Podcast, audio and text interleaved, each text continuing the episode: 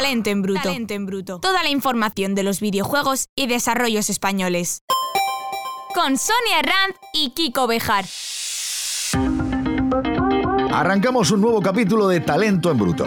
Iván 29. Si hay un objetivo claro en las entrevistas que mantenemos, aparte de disfrutarlas y mucho, es conocer a quienes solo con su experiencia nos enseñan y demuestran por qué el sector del desarrollo de videojuegos español no para de crecer. Hemos vivido charlas que valen oro y que ya han girado en torno a estudios de desarrollo de éxito, publishers, escuelas de formación, incluso ferias de videojuegos. En esta edición queremos seguir ampliando ese listado poniendo foco en la importancia del doblaje dentro de los videojuegos. Nuestro invitado de hoy es un histórico de la llamada edad de oro del software español. Comenzó creando juegos para ordenadores de 8 bits y pronto se incorporó a la mítica Toposoft, participando en el desarrollo de juegos tan emblemáticos como Emilio Butragueño Fútbol, Luigi Spaghetti, Tour 91, Mad Myth Games, Survivor, Gremlins 2, Perico Delgado Mayotte Amarillo, juegos en los que ha ejercido de programador, de productor, de diseñador y además en Herbe gestionó la traducción y localización de grandes clásicos de la las aventuras gráficas, especialmente de Lucas, para que las pudiéramos disfrutar en, en perfecto castellano. Pero ojo que no nos hemos puesto en contacto con él por su faceta de desarrollador, que también, sino por el trabajo que viene realizando desde 1998, cuando fundó junto a Nancy Nidan Betafix Service. Rafa Gómez, director de Betafix Services, dedicados a la traducción de doblaje y adaptación de contenidos de entretenimiento, videojuegos incluidos. Hola Rafa, es un auténtico honor tenerte aquí para que nos cuentes algunas tripitas de esto de la traducción y el doblaje. Hola Sonia, hola Kiko. Nada, es que primero estoy encantado, ya ves. Eh, tuve, bueno, eh, soy seguidor de vuestro podcast y la verdad que me encanta. Qué maravilla. Pues muchas gracias. Sonia, he aprovechado para desempolvar algunos juegos casi que me había olvidado que, que había intervenido en ellos. Pero se me ha escapado alguna lagrimita. Efectivamente, yo soy un, un, un dinosaurio de de, la industria del videojuego. Empecé casi cuando ni casi existía. A mí me gusta considerarme más como un viejo lobo de mar, porque después de, los vaivenes que te da la industria esta, todavía sigo aquí. Es verdad que, la industria desde que empecé eh, ha evolucionado muchísimo eh, ten en cuenta que yo empecé eh, programando en 8 bits con unos mini, mini ordenadores de, de, 16K, ¿eh? no, no, 16 megas ni 16 gigas, 16K. y ahí metíamos, conseguíamos meter un, pequeño videojuego que prácticamente que se hacía en plan casi artesanal. Yo me lo guiso, yo me lo como. Yo me hacía mi gráfico, mi musiquilla, mi programa, la idea, todo. Y, ahí, ahí, ahí, empezó, ahí empezó todo. Em, luego, eh, pues eso, siguiendo la evolución de la industria y a medida que se ha ido haciendo cada vez mayor la industria, los desarrollos cada vez más eh, mayores, con más presupuesto, con más personal interviniendo, pues bueno, me he ido evolucionando y, bueno, desde hace, desde finales del, del siglo pasado, del 1998, que creé mi propia compañía junto con Nancy, mi primera compañía de localización, que la orientamos al tema. Inicialmente fue eh, básicamente dar servicios de, de control de calidad, de testing y, y, también de localización, que empezaba por aquella época, ten en cuenta que no todos los videojuegos se localizaban, básicamente ya era un logro con que consiguiésemos traducirlo, pero bueno, desde, entonces conseguimos llegar a acuerdos con grandes de la industria, ¿eh? con los que seguimos trabajando a día de hoy, y cada vez la envergadura de las localizaciones son mayores y más exigentes. Y sí, sí, seguimos todavía ahí. Nuestros principales clientes son eh, algunos que no puedo decir y otros que diré, aunque no debería, pero, y trabajamos en muchos de los contenidos, ya no solamente del propio videojuego en sí, sino todo lo que engloba un videojuego, que es todo el tema de comunicación, todo el tema de online, todo el tema del, store. Eh, todo lo que son blogs, eh, por supuesto los contenidos y por supuesto el doblaje, que es lo que, lo que más me apasiona y, es lo que más nos volcamos. Oye, eh, ponme algún ejemplo de qué tipo de traducciones eh, de videojuegos habéis trabajado o trabajáis. Mira, te, diré, el, primer videojuego, eh, que he estado aquí un poco rascando de memoria, tirando de memoria, el primer videojuego que localicé fue Alone in the Dark 2. Ha llovido. Fíjate. Una localización completa y profesional, me refiero. Anteriormente, ahí estaba en Nervi todavía. Hicimos alguna localización, pero, era casi un poco de andar por casa. Pero realmente la primera que se hizo con actores profesionales como una producción cinematográfica fue eh, Alone in the Dark 2. Y luego otros que podríamos mencionar, que, que, yo estoy especialmente orgulloso de haber participado en, un juego muy antiguo del año, no sé si era del año 98 por ahí, que se llamó Heart of Darkness. Hombre. ¿Eh? Corazón de las tinieblas. Qué bonito. Ese, sí, sí, ese lo doblamos además con el, con un casting, hicimos un buen reparto de, de actores, lo grabamos en Barcelona, además con muchísimo presupuesto y quedó francamente bien. ¿eh? Podéis verlo por ahí en YouTube. ¿eh? y estoy especialmente orgulloso. Sí, sí. ¿Y habéis trabajado en el doblaje o localización? Doblaje sería más bien de algún videojuego español. Sí, mucho, mucho. Además, estoy especialmente orgulloso de la saga Comandos. bueno, ostras, casi nada. Sí, sí, nosotros hicimos el doblaje. Además, eh, sí, sí, con Ignacio Pérez, eh, hicimos ahí un. echaron el resto y la verdad, hicimos también un casting y un reparto impresionante, o sea, con lo mejor de lo mejor del, del doblaje español, o sea, de, de, de Ramón Langa, ¿eh? ¿Recordás? Y Jordi Brau, ¿sabes? Que lo trajimos de Barcelona. O sea, de lo mejor de lo mejor hicimos en, comando. Echamos el resto en comando, en la saga. Madre mía. Estamos hablando de los juegos que se considera por muchos uno de los mejores, si no el mejor videojuego eh, desarrollado en España, desde España para el mundo. O sea, estamos hablando de algo histórico. Una cosa, Rafa, vamos a, ir avanzando y vamos a aprovechar que te tenemos para, dar a conocer a, a todo el mundo tripas sobre tu trabajo. O sea, en Betafix hemos hablado que no solamente doblajes, traducción, localización, o sea que hay muchos trabajos incluidos. ¿Qué es lo más complicado? Porque a ver, eh, lo de sincronización de labio y demás, sabemos que con el tema de videojuegos no es como las películas, que es mm. curioso porque muchas veces no tiene nada donde sincronizar.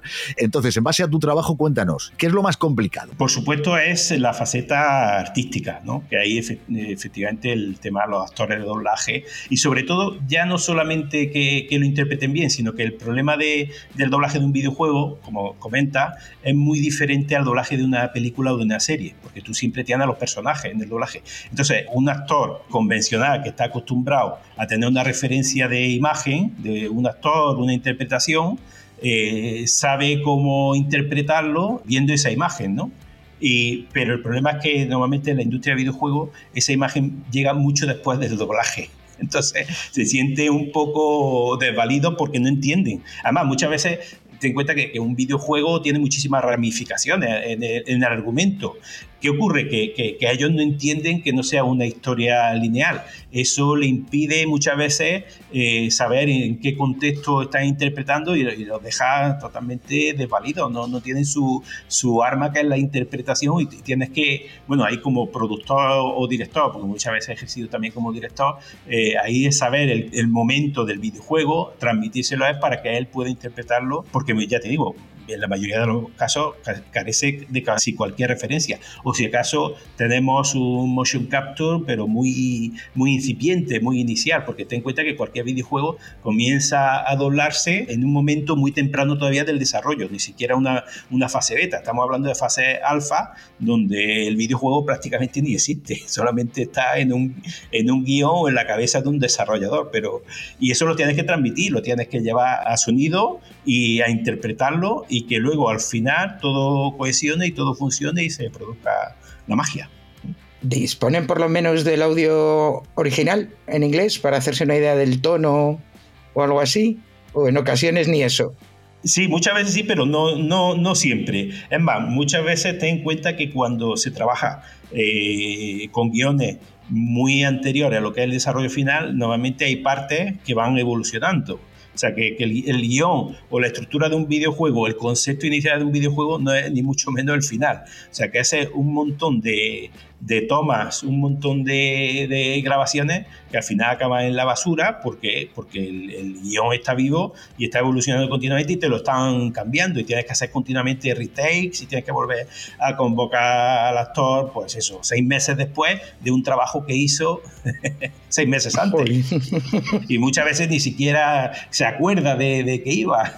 Y ya te digo, como no tienen referencia, no tiene, pues muchas veces ya se lo ha olvidado ya no solamente el personaje, sino la interpretación. Realmente cualquier actor eh, le es muy difícil decir yo he participado en tal videojuego porque ni siquiera sabemos el título definitivo del videojuego cuando empezamos a trabajar con él. Se utilizan nombres casi en clave ¿eh? Para darle un nombre, pero no es ni siquiera el nombre, el título definitivo. Para que no haya deslices. Efectivamente. No, no, ni claro, claro, las NDAs, esto no puedes contar nada, ese tipo de cosas. ¿no? te, contaré. Tenemos que, que, tenemos que firmar acuerdos de eh, unos acuerdos, unos NDA muy draconianos. Muy draconianos, sí, porque eh, sobre todo ten en cuenta que, que, estas compañías son muy celosas de toda la información y sobre todo controlan muchísimo todo lo que es eh, absolutamente todo lo del y sobre todo si es un, juego todavía o una licencia o una franquicia que comienza, ¿no? Entonces, eh, sí, los acuerdos de confidencialidad están al orden del día. Talento en bruto ¿Cuánto suele durar el proceso de doblaje de un videojuego? Más o menos, ¿eh? Una media, tú que has hecho tantos, tantos trabajos de este tipo. Puede ser desde 5 años hasta... Luego hay juegos que no sé por qué razón, porque cambia eh, en un momento dado eh, lo que era el concepto comercial del videojuego, que en principio no se iba a localizar y tal, y de repente alguien decide que sí, que hay que localizarlo, y hemos tenido que hacer localizaciones rápidas de, de pocos meses, o sea, de un par de meses ¿eh? y hemos tenido que echarlo todo para... Pero bueno, por lo menos en ese tipo de casos, cuando hay esa urgencia, por lo menos el juego ya está casi, casi en una fase ya casi terminal y entonces es más fácil también, ¿no?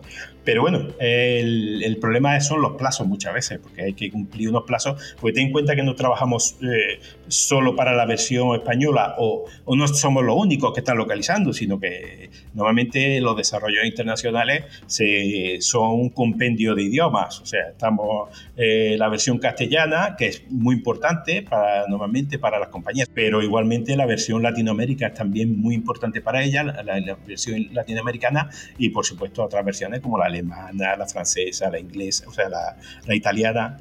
Y, y, estamos todos los, todos los estudios que trabajamos y todas las agencias que trabajamos en, en, doblaje nos solemos encontrar casi en los mismos casi en los mismos proyectos y cuando nos encontramos pues comentamos lo mismo no hay que ver este proyecto cómo ha venido qué, qué prisas bueno eh, pero bueno es nuestro trabajo una cosa, Rafa, cuéntame el proceso. ¿A ti te llega un texto, el, guion con el texto, tú lo traduces, tú, bueno, cuando digo tú me refiero en tu empresa, ¿no? Lo traducís, lo adaptáis hace, hace mucho tiempo que no traduzco.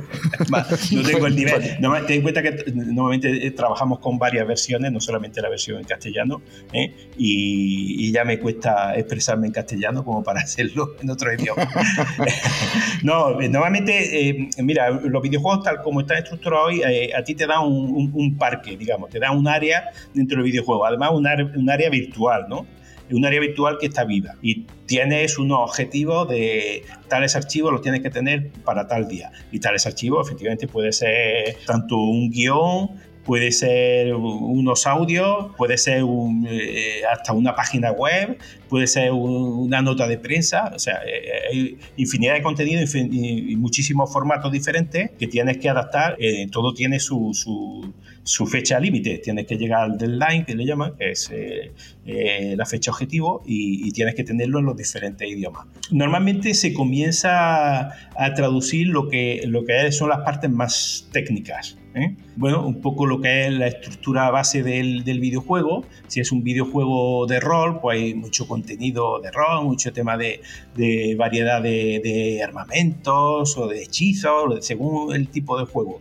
Y digamos que, se va retrasando un poco el tema del, del doblaje, porque digamos que así es casi lo último, se intenta que sea lo último, precisamente por eso, porque hay que dar tiempo también para que comiencen a doblar y esté conforme con la versión original, que normalmente suele ser en inglés, y una vez que le dan el visto bueno, ya podemos comenzar a, trabajar en las diferentes versiones. Pero ya te digo, normalmente eh, eso se, se, comienza, pues eso, con, con, temas un poquito más técnicos o con partes que son eh, de la historia y tal, pero que no necesariamente sea el guion. Se puede comenzar a trabajar ya en el guion y desarrollar el guion, pero como ya te digo, es un elemento vivo que va fluctuando y va cambiando conforme se va desarrollando el videojuego y hay que mantenerlo al día hasta que se consigue, se decide también el, eh, el casting, eh, el reparto de, de, voces o el reparto de, de actores por personaje o, y en fin, que así es como empieza todo. Rafa, por la perspectiva que tenéis de, desde Betafix, esto se ha dicho siempre, que España es uno de los países con mayor nivel de actores y actrices de doblaje del mundo y que mejores trabajos se hace. ¿Se sigue manteniendo? ¿Hay algún país que intente alcanzarnos o que tú veas que absorba trabajo? ¿O esto seguimos siendo los reyes y las reinas de, este sector en concreto? Bueno, eh, a, mí me gusta pensar que sí. Yo creo que sí, que sí, que somos, somos de los países en que más nos volcamos y que mejor lo hacemos ten en cuenta que el nivel está muy alto. ¿eh? Eh, el resto de las versiones también lo, tiene un nivel muy alto de la calidad eh, interpretativa de las voces, en la calidad también de, de la voz y de la producción. Pero yo creo que sí, no estamos, no, no, somos los número uno, pero sí estamos dentro en, en la cabeza, digamos, de, los, de las tres o cuatro mejores versiones. Siempre suele ser la española sobre todo la, en castellano. ¿Qué ocurre? En Latinoamérica también se está haciendo muy buen doblaje. Eh, nosotros también estamos muy orgullosos de los desarrollos que hacemos para Portugal y, para Brasil, pero claro, en, eh, pues eso, otra agencia eh, como la agencia en, eh, italiana también lo suele hacer bastante bien, eh, el alemán también, a pesar de, lo difícil que lo tienen por su, la peculiaridad de su idioma, y, la versión francesa también suele estar bastante bien. Pero sí, yo estoy orgulloso de, sobre todo de lo que, porque ya te digo, nosotros tratamos con un especial cariño todas las versiones que llegan a nosotros, sobre todo la versión en castellano, abarcamos un amplio espectro de, de idiomas, pero le tenemos mucho cariño y sobre todo echamos el resto y sobre todo porque tenemos aquí un, elenco de actores de doblaje, que no dobladores, actores de doblaje, que... sí, sí, siempre hay que ver, que es verdad que se suele, esto de doblador, ah, suele haber, a ver, quien se dedica a esto, muchas veces lo dice, dice, no, yo no doblo nada, no me fastidia. Cuando dicen dobladores, yo me les imagino doblando una barra de hierro. Eso, dice ellos, dice, sí, yo ya hace tiempo que dejé de doblar barra de acero. Claro, desde que cerraron el circo ya no he vuelto, ¿no? Y ahora me dedico a, interpretar y a interpretar, sí, sí. Y son muy buenos, muy buenos. Oye, una curiosidad que yo tengo. ¿Cuánto puede costar doblar un videojuego? Entiendo que habrá muchísimas variables. No es lo mismo un juego de acción que, que, con, que tiene menos diálogos y tal que una aventura con mucho más diálogos o muchas escenas. Pero más o menos... No lo, no lo he calculado. Es, un coste muy importante para todos los, publishers y, para todas las compañías. ¿eh? Eh, no sé exactamente porcentualmente cómo impacta, ¿eh? pero estamos hablando de muchos, miles de euros y en ocasiones para megas producciones puede llegar a ser cientos de miles. Pero bueno, no sabría decirte, que muy, es muy difícil porque hay, hay tal cantidad de desarrollos. De variables, ¿no? y va de variables y sobre todo, pues eso, la envergadura. Sí, sobre todo además esta pregunta, eh, si nos la llevamos un poco a, bueno, al contenido, ¿no? A, a, lo que nosotros eh, en Talento en Bruto nos vamos. Claro, cuando estás hablando de desarrollos que son de estudios más pequeñitos, etcétera, etcétera y demás, eh, está claro que todo lo que tiene que ver con el doblaje es un valor añadido brutal en un videojuego pero en este caso, claro, tienes que tener el presupuesto. Hay aún así quien, quien intenta ver de qué formas lo puede sacar adelante y demás. O sea, en este caso no hay fórmulas, ¿no? Entiendo, para que eh, un estudio más pequeño lo pueda sacar adelante de alguna forma, pero pueda contar, pues con, su versión en, en español, ¿no?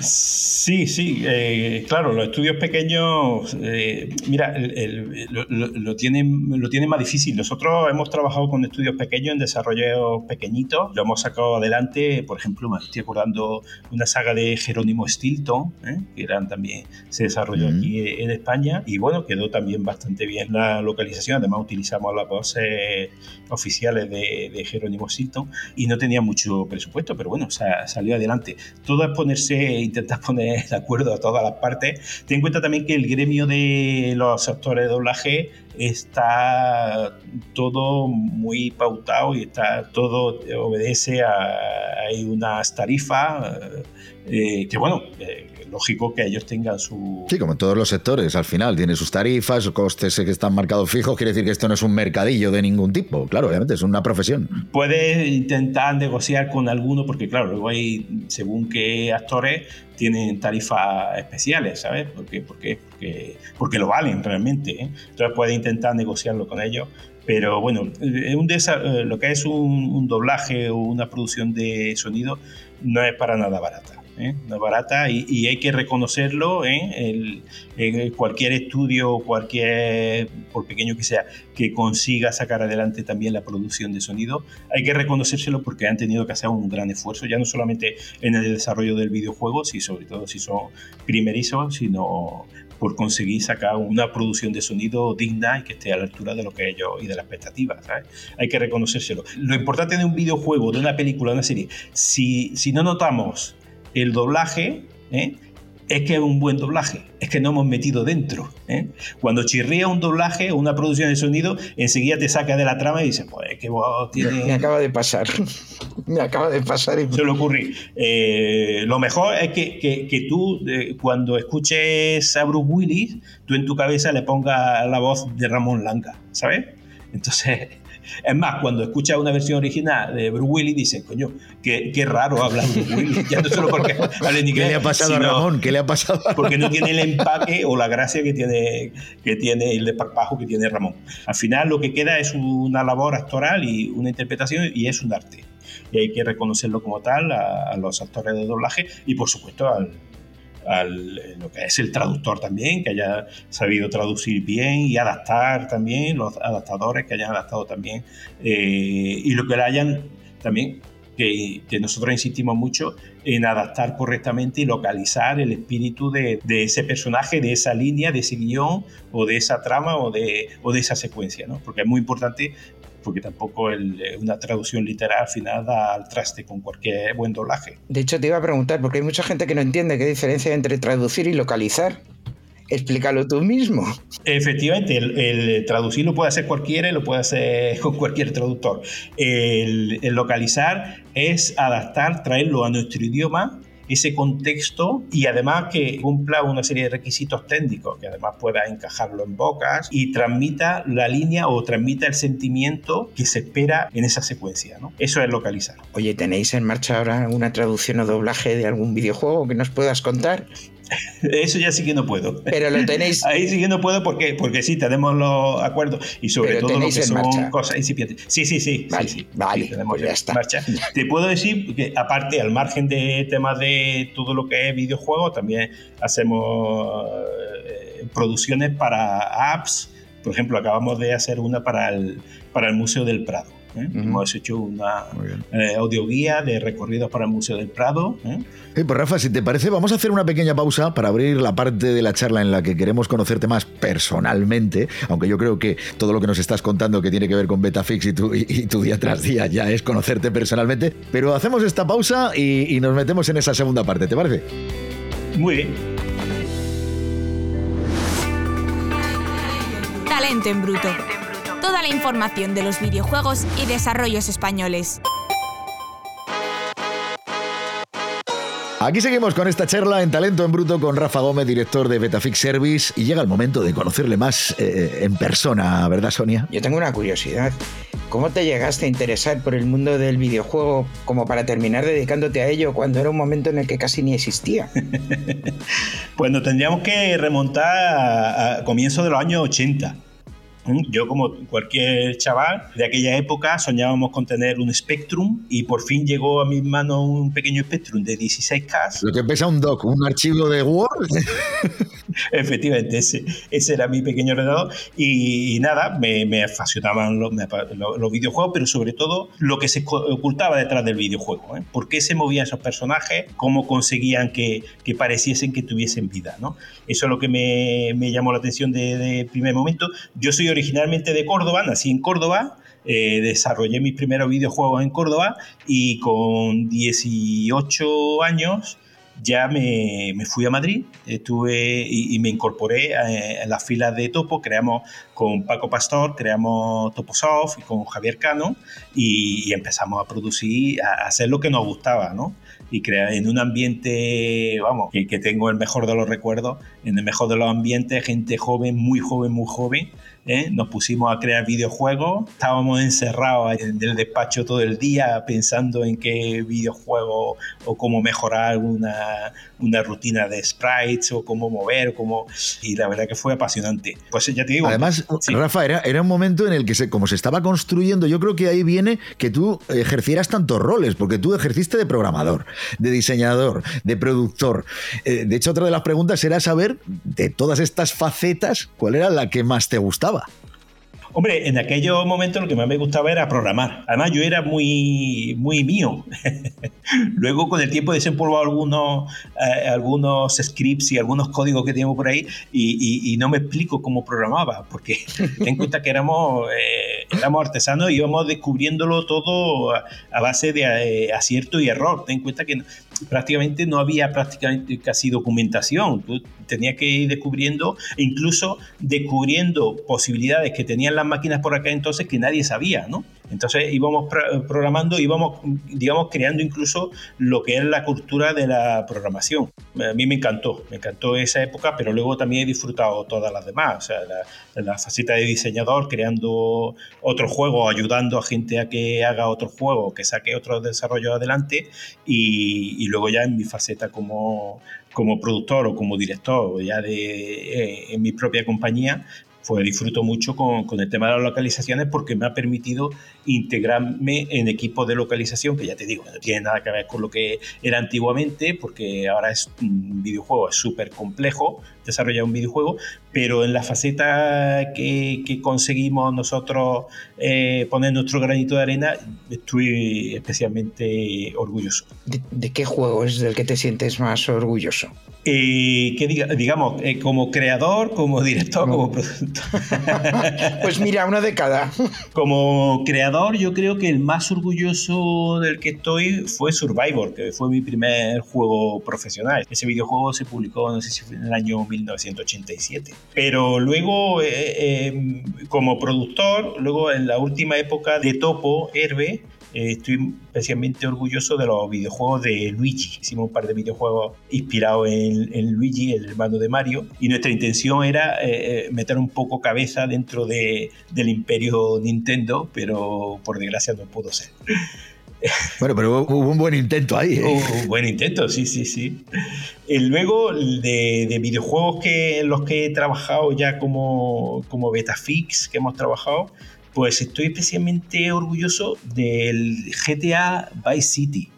Era un videojuego que solamente se tradujo, pero fue de lo que hablábamos, ¿no? vertiginoso. Y además fue una locura porque era muchísimo, muchísimo trabajo en muy poco tiempo y además en una época en la que la localización eh, en este país era especialmente complicada porque especialmente en aquella época los videojuegos estaban muy mal vistos.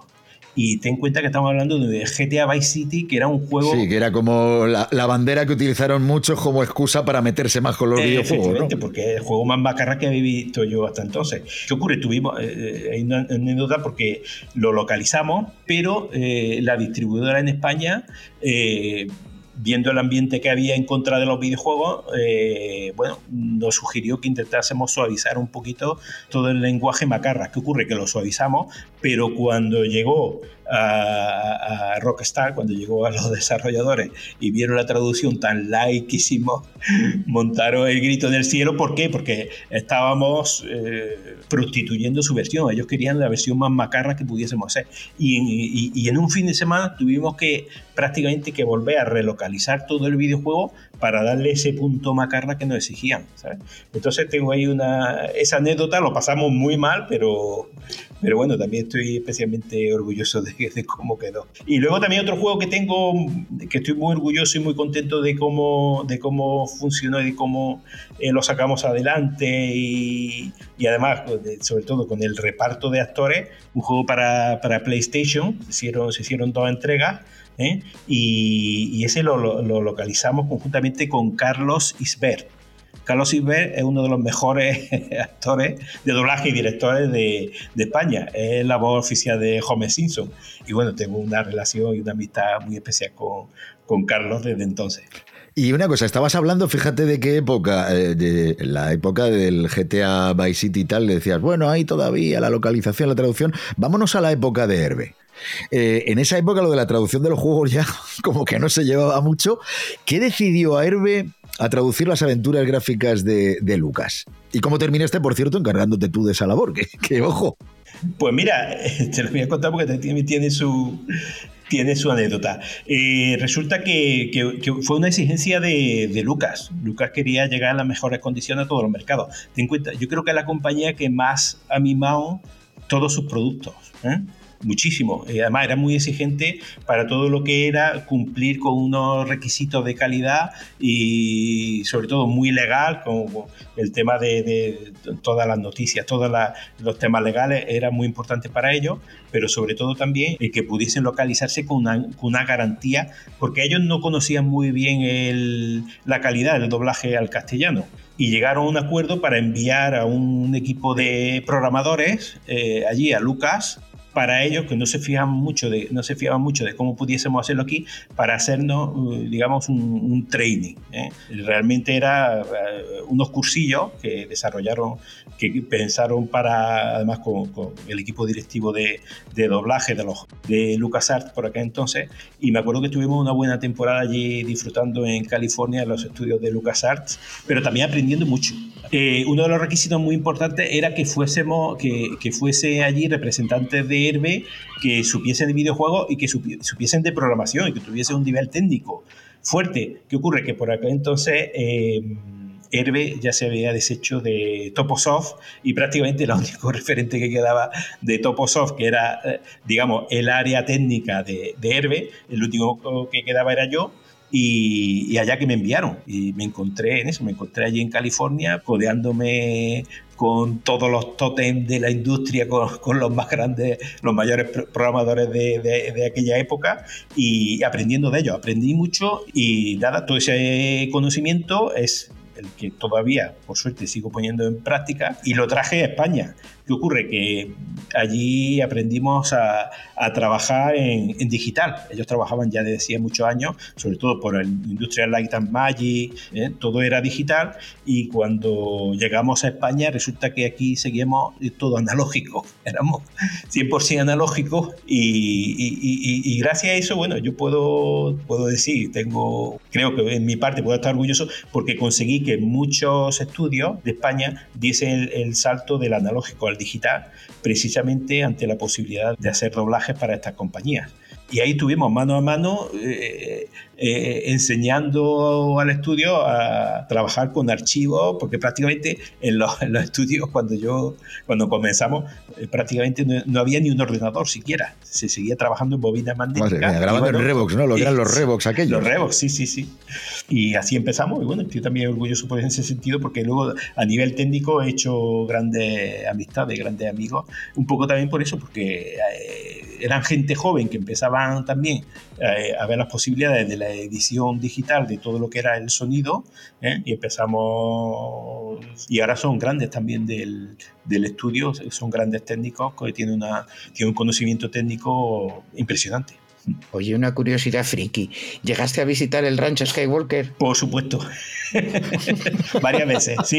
Y estuve comiendo. Tiene allí un, restaurante. Además, un restaurante vegano, de estos de. Además, donde cultivaban allí mm, sus propias verduras y, tal. O sea, eh, sí, sí. Eh, es más, te diré que eh, conseguí eh, he estado en varios pases privados que hicieron en, las revisiones, me acuerdo que hicieron en los años 90 y algo, hicieron revisiones de la primera trilogía de Star Wars, eh, que, que, la pasaron a formato digital, porque todo era analógico, claro, y además nuevos efectos. Hicieron, hicieron, mejoraron efectos, limpiaron algunos errores y tal, hicieron un pase y nos hicieron un pase privado en la misma sala en la sala de George Lucas. Madre mía. Además, tuve la suerte de sentarme a disfrutar de una de esas proyecciones en el butacón de John Lucas. Que envidia cochina me estás dando.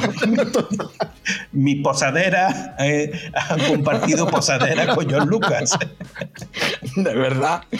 Pero no llegué a coincidir nunca con, con John Lucas. Pero bueno, sí, sí, la verdad que aquello era, aquello es como la meca del, era por entonces la meca del videojuego. Si hubierais coincidido en la misma butaca sería otra anécdota. Cambiando un poco ya de tema. ¿Tú cómo ves actualmente el, panorama del desarrollo de videojuegos en España? ¿Crees que vivimos una segunda edad de oro? Bueno, yo creo que sí. Y bueno, no sé, eh, siempre se habla de. También tengo que cuestionarme lo de la edad de oro del, del videojuego. Bueno, sí, habíamos mucha gente muy joven con, intereses comunes y en desarrollar y, la verdad que pudimos desarrollar ese grande trabajo que están ahí para la historia.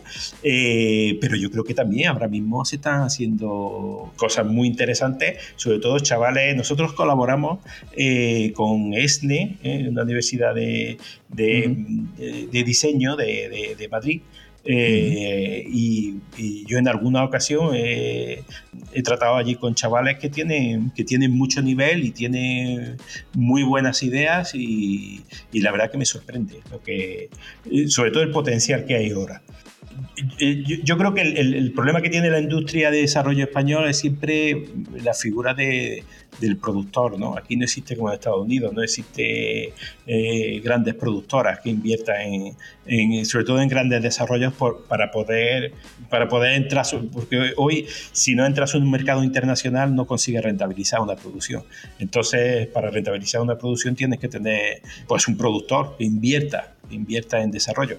Y yo creo que todavía adolecemos un poco de eso. ¿Y qué consejo podríamos darle entonces a los estudios españoles que ahora están viviendo esta época, que muchos llaman esa nueva edad de oro, en base a tu experiencia? Es que tu experiencia es oro. Estamos hablando de, Rafa, tú eres una persona que ha vivido esa época, que estás viviendo esta, y de aquella época, seguro que sacaste muchísimas conclusiones. Compártenos alguna. Pues mira, yo, yo animaría sobre todo a la creatividad, ¿eh? porque la creatividad es lo que te, te abre realmente las puertas creo, la industria de videojuegos, eh, ten en cuenta que es continuamente cambiante y, hay nuevos modelos de nuevos modelos de, y formatos de juego. Puede ser un desarrollo para una para un móvil o para una eh, o para PC, pero sobre todo yo creo que, hay que hacer hincapié en la creatividad. Una vez que tengas creatividad, que tengas una buena idea, te va a resultar más fácil eh, sacarla adelante porque podrías convencer a, un productor, que es lo que hablábamos antes, para que invierta en ello. Pero bueno, es un compendio de, cosas, que de circunstancias. Yo creo que también los grandes estudios también están haciendo un poco, están ayudando a los pequeños. ¿eh? Eh, yo, en este caso, Sony PlayStation tiene su programa para, para apoyar y desarrollar pequeños, pequeños estudios y, yo creo que es accesible, ¿eh? que, bueno, que se puede llegar a ellos, presentarle una buena idea y que te la valen y ver tu juego publicado en, en mucho tiempo. ¿Te has planteado volver a hacer videojuegos? sí, sí, me lo he planteado, pero creo que de 3 a 4 de la mañana tengo hueco todavía para desarrollar videojuegos. Lo que pasa es que soy egoísta y prefiero dormir. No, no tengo, no tengo mucho tiempo. Me lo he planteado porque tengo alguna espinita de algún videojuego que se me quedó ahí un poco en el cajón de las ideas. Pero claro, yo no sé también si, si los conceptos que yo tengo de los videojuegos antiguos serían interesantes a día de hoy. No lo descarto, ¿eh? Pero tampoco. Hoy por hoy eh, me resulta complicado, sobre todo por eso, porque para desarrollar un videojuego hace falta un compendio de cosas, hace falta muchos intereses, que coincida todo eh, para que salga adelante. Dormir está sobrevalorado, ¿eh? sí. ¿Qué tipo de videojuego es el que te gustaría hacer? Que no. Lo tienes ahí en el cajón, pero no nos has dicho cuál es. Hombre, a mí me gustan los clásicos. Yo sigo siendo un apasionado de los clásicos. A mí me gustan los juegos simples, los juegos arcade. ¿eh? pero que no exijan demasiado, esto que es súper complicado y tal, sino un juego que, también que, te ayude, un juego que también que tenga un trasfondo, una historia que, enganche, ¿no? Pero me gustan mucho eso, los, los, juegos, el arcade, el arcade clásico, pero digamos también un poco actualizado, ¿no?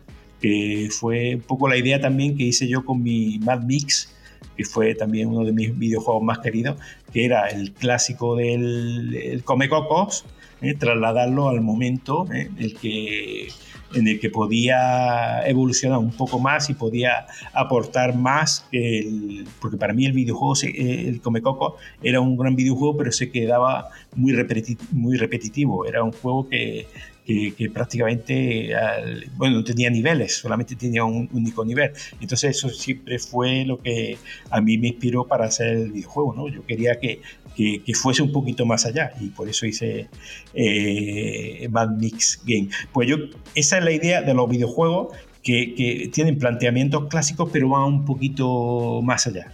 Pues nada, ya cuando te decidas nos lo cuentas para que hablemos de él. Te llamamos otra vez y nos cuentas. Sí, se llamará Mad Mix 3. pero, pero, Casi para cerrar, eh, al margen de que Sonia estoy convencido que se está guardando preguntas eh, como si fueran a prohibirlas, hablemos de futuro, el futuro sobre el doblaje, la localización. ¿Cómo ves tú el futuro? Ahora que está llegando, hablan de que si la inteligencia artificial por un lado, es verdad que todo, todo el gremio de actores de doblaje y demás, en esto, claro, al no haber una regulación, también está llevando. ¿Tú esto cómo lo ves desde tu perspectiva? Desde una perspectiva además valiosísima. Bueno, yo, yo, yo veo un futuro un poco incierto, un poco incierto porque todo depende según la legalidad, ¿eh? lo, que, lo que permita y lo que no se permita hacer. Yo tampoco veo como necesariamente negativo el tema de, de las inteligencias artificiales, tanto porque realmente es una herramienta, tanto para lo que es eh, traducción como eh, doblaje. Eh, yo creo que puede aportar y, que realmente al final va a aportar más que, sea un aspecto negativo. Por supuesto van a seguir habiendo y existiendo buenos actores de doblaje, va a haber y van a seguir existiendo buenos traductores, pero van a ayudarse de esa herramienta para hacer mejor su trabajo. Al final una evolución, ¿no? Como cuando hablabas del salto de. Hemos pasado del Revox a lo digital. Efectivamente. De la cinta de bobina a lo digital. Pues, o, saltamos de los 8 bits a los 16 bits, de los 16 bits a las consolas. Siempre, eh, al, fin, eh, todo ha ido mejor. ¿eh? No hemos ido nunca peor. Puede haber quien opine que hay ciertas cosas que se han perdido, ciertos tal, cuando yo hablo con mi amigo de, del mundo retro, claro, es que los videojuegos de antes no son como ahora, digo, claro, también lo tiene que ver con la perspectiva que tú eras un niño y lo disfrutabas como un niño, ahora ya eres adulto, y ahora tus hijos eh, disfrutan como un niño los juegos que hay actualmente, desde un Fortnite eh, hasta un FIFA, ¿sabes? ¿Cómo? Y, y, tendrán ese mismo, ese mismo sentimiento dentro de un año y dirán, bueno, eh, este videojuego no es como mi Fortnite, que, con el que viví yo tantas horas, ¿no? De, en fin, que eh, depende un poco también de cómo lo vive cada uno. Pues casi casi hemos cerrado. Rafa, no sé si Sonia tienes alguna última pregunta que te apetezca hacerle a Rafa. Eh, muchas, pero como nos vamos muy pagados de tiempo. bueno, pues lo dejamos para el segundo. Eso te iba a decir. Hacemos una segunda parte. Que digo que, que, el, tema de doblar y traducir, localizar, es, es, muy complejo, es muy complejo y sí se me han quedado muchas curiosidades. Pero bueno, como decíamos, para una segunda entrega. Lo que sí vamos a hacer, Rafa, entonces, eh, es eh, nuestra encuesta Talento en Bruto. Pregunta corta, respuesta corta. Y al terminarla, si te parece, despedimos esta charla tan fantástica que estamos teniendo contigo. Estupendo. Venga, vamos, adelante. Talento en bruto. Talento en bruto. Toda la información de los videojuegos y desarrollos españoles. ¿Se puede vivir de los videojuegos? Por supuesto, y la prueba soy yo. Sigo viviendo de los videojuegos desde que, desde que era un quinceañero y tengo ahora 57 años. Además, se puede vivir bien. Y hay gente incluso que vive muy bien. ¿Versión original o doblada al español? Depende. Eh, hombre, yo tengo que defender las versiones dobladas. Las versiones dobladas tienen muy buena calidad. Además, hace muy accesible el videojuego. Tú, si no tienes un nivel muy alto de inglés, sin subtítulos no te enteras de nada. Un juego español que debería jugar quien nos está escuchando. Bueno, yo me quedo con, la saga Comandos. ¿eh? me lo pasé muy bien jugando a cada uno de ellos, cada uno con sus peculiaridades, pero me encanta la saga. ¿En qué hay que poner más énfasis a la hora de doblar un videojuego? Lo más importante es volcarte en, conseguir trasladar la calidad que, se espera, el, nivel que, tiene la versión original, trasladarlo a tu idioma, ¿eh? en este caso al español. Volcar todo tu ingenio, todo tu conocimiento de tantos años en esa nueva producción. ¿Cómo ves a Betafix Services en cinco años? Bueno, pues yo creo que, seguiremos como hasta ahora. No somos una, compañía especialmente grande, no tenemos muchos desarrollos a lo largo del año, eh, del año porque tampoco queremos ser una empresa que masificar y, abarcar todo lo que no puede. Nosotros tenemos un número pequeño de, de producciones, pero nos volcamos, eso nos permite volcarnos en cada una de nuestras producciones. ¿Y a Rafa Gómez? Bueno, pues lo veo más calvo, si es posible. Me veo a mí mismo con la misma pasión por el videojuego que tengo hasta ahora y sobre todo por la tecnología. Tengo un especial interés en, todo lo que es tecnología.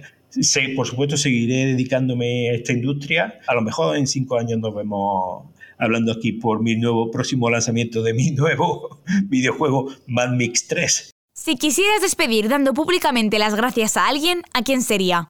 Pues aquí, pues a toda la gente que, juega videojuegos y que disfruta con las versiones en castellano. Y sobre todo que, defiende las versiones en castellano porque hay detrás un equipo de muchísima gente con mucho talento que le dedica muchísimo tiempo y muchísimo cariño a sacar adelante esas versiones. Entonces, a toda la gente que consume videojuegos y videojuegos en castellano.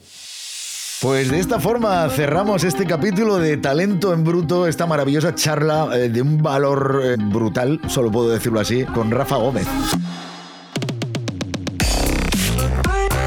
Rafa, ha sido un placer hablar contigo otra vez. El placer ha sido mío, sí. Tenerte aquí en estos micrófonos y oye, que yo me, apunto al Mad, al Mad Games 3. Ojalá. no, no, oye, ¿por qué no? Tú desempolva el cajón ese. Pues yo estoy encantado de participar en vuestro podcast, me encanta y bueno, que ha sido una charla muy agradable. Habéis desempolvado antiguos recuerdos. me encanta porque muchas veces se mete uno en la deriva del día a día y, estoy más pensando en, el futuro, en los nuevos tal, los problemas o cómo resolver tal, que, en el bagaje que tiene uno y, este tipo de charla y joder, pues verdad, que pues sí que he vivido cosas y lo que me queda. ¿Cómo es? Claro que sí, un montón. Es que tu trayectoria es brutal y lo que puede aportar y sigue aportando es que esto, esto, hay cosas que no se pagan porque solo te las ha dado el tiempo y la experiencia que no se pagan con dinero y tú las tienes, ¿no? Y toda la gente que, que, he conocido, porque ya te digo, toda la gente de la industria, no sé por qué, de esta industria es especialmente buena y gente entregada y, que vive con pasión el videojuego. Es que videojuego, si no lo vives con, pasión, no puedes estar en esta industria. Y sobre todo doy las gracias a, toda la gente que sigue, que sigue jugando. ¿eh? y ya no solamente gente joven, sino a la gente ya un poco con una edad, como puede ser la mía, que siguen todavía. A los talluditos. Sí, y que siguen todavía con la misma pasión jugando a videojuegos y disfrutando de ellos. Y qué maravilla es eso, eh, Rafa, porque en aquella época de los 80 esto no lo había. Quiere decir, no podías esperar que tus padres y demás jugaran, pero ahora sí. De hecho, esto se ha mantenido, sigue evolucionando y hace que por eso el videojuego siga creciendo. Muchísimas gracias. Pues lo dicho, Rafa, un auténtico placer. Muchas gracias a vosotros y estoy dispuesto para cuando queráis, ¿eh? la próxima. Venga. Talento en Bruto, el podcast que se publica todos los viernes en el que tenemos muy claro que en España nos encanta jugar a videojuegos y desarrollarlos. Producido por Benditos Videojuegos, la productora boutique de Branded Content con la coproducción de EOB Productora. Talento en Bruto.